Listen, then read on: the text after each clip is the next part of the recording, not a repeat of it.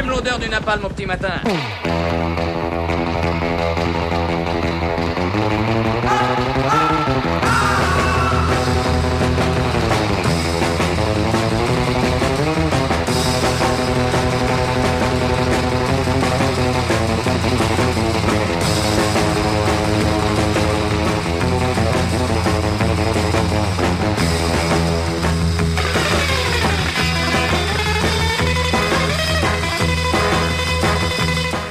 L'autre jour, j'attendais tranquillement mon train à Gare de Lyon lorsque j'ai vu débouler un drôle de petit engin blanc et bleu qui se déplaçait doucement à proximité des quais.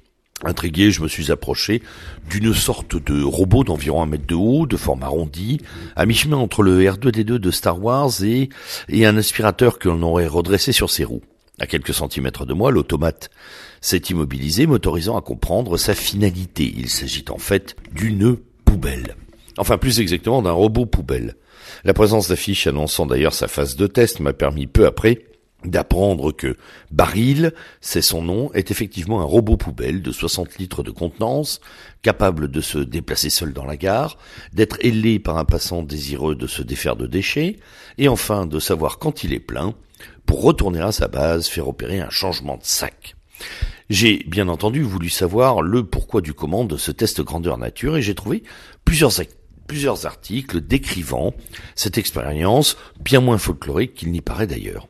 On y apprend tout d'abord que ce robot est une commande directe de la SNCF et qu'après sa phase test, si elle est satisfaisante, nous allons le retrouver dans toutes les gares de France et de Navarre. Oui, partout. Et c'est à partir de ce moment-là, de ce partout, que mon amusement a fait place à des interrogations moins plaisantes. Bien sûr, la direction de la SNCF, la communication se veulent rassurantes, Baril ne remplacera pas les poubelles fixes ni ne diminuera le nombre d'agents de nettoyage. D'ailleurs, sa fonction serait plutôt pédagogique, le côté ludique du robot incitant les gens à une plus grande propreté. Donc si l'on en croit la version officielle, pas de souci, Baril ne vient pas tuer l'emploi. Moi, j'aime bien les versions officielles parce qu'elles sont toujours lisses, empathiques, positives et joyeuses. Mais derrière ce petit être technologique du troisième millénaire se profile une réalité, déjà euh, à plusieurs occasions euh, évoquée par votre serviteur, mais qui ne semble nullement être au cœur des préoccupations de nos contemporains. Parce que, à Gare de Lyon, les usagers peuvent aussi croiser un autre robot, moins sexy que Baril, très peu, euh, d'un bleu très réglementaire, tout carré. Swingbot est un robot laveur de sol qui opère déjà depuis plusieurs mois dans certaines gares françaises. Pour lui, la phase test est terminée, il travaille.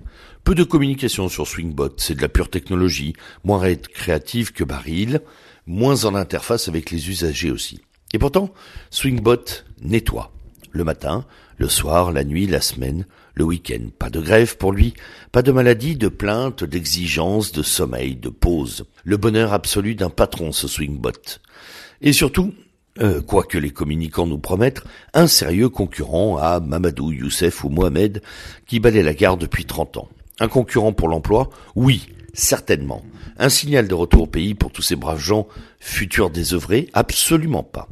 En fait, Barry les Swingbots sont la preuve formelle, matérielle, que l'immigration-invasion ne peut trouver aucun fondement rationnel dans la fameuse fumeuse hypothèse du besoin de main-d'œuvre. L'automatisation, la robotisation, la mécanisation et la gestion informatique vont dans les années à venir détruire des millions des dizaines de millions d'emplois réels. Et pourtant, dans les années à venir, il rentrera autant si ce n'est plus d'immigrés en Europe. Parce que le migrant est importé pour détruire le socle ethnoculturel européen, là où le super migrant robot, Baril, vient lui nous déposséder de la dernière justification existentielle en économie capitaliste, le travail. Plus de travail et plus d'identité. Joli futur. Alors, qu'est-ce qu'on fait? On pleure et on disparaît? Ou bien on prend enfin conscience de l'impérieuse nécessité d'une révolte des âmes et des esprits contre les robots et les zombies. À nous de choisir.